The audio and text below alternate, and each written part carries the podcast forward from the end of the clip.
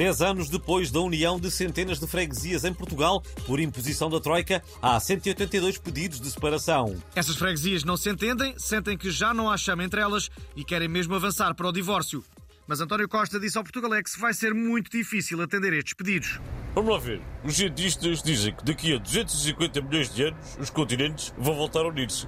Ora, se não vamos conseguir afastar a Europa da América, como é que vamos conseguir separar reguengos da pasmaceira de reguengos da gordalhufa, por exemplo?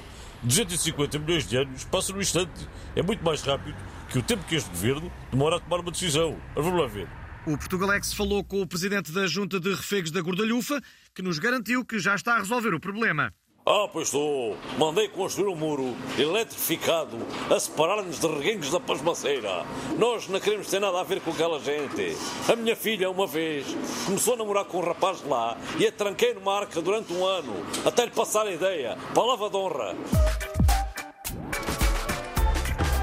E por falar em muro eletrificado, passamos a um assunto que não tem nada a ver. A Disney fez 100 anos na segunda-feira e o Pato Donald apanhou uma cardina na festa.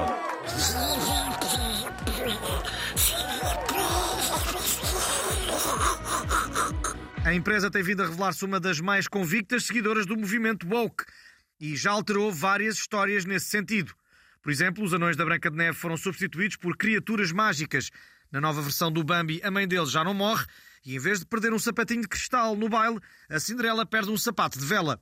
Esta última inventámos, mas fica a sugestão. O Portugalex quis dar uma ajuda e foi para a rua pedir ideias para a wokização das histórias infantis. Olha, eu acho que a namorada do Mickey eh, devia deixar de se chamar Minnie, para não ofender as pessoas de baixa estatura, não é? Eh, Porquê que não lhe chamam, por exemplo, Maria Vieira ou Marcos Mendes? O tio Patinhas podia chamar-se, olha, eh, Carlos Santos Silva? Eh, a minha opinião é que o Dumbo eh, devia deixar de ter orelhas grandes para não ofender o, o- o- para não ofender o, o, o Luís Filipe Vieira, não é? E o Pateta não, não, não devia chamar-se Pateta para não blindar os negacionistas das alterações climáticas e da Covid. Olha, eu, no meu entender, eh, considero que em vez de beijar a bela adormecida à bruta e sem consentimento, o príncipe eh, devia, mas era dar-lhe um café. É o que eu acho. Portugalex pergunta: acha que os filmes da Disney deviam passar a ser a preto e branco para não discriminar os daltónicos?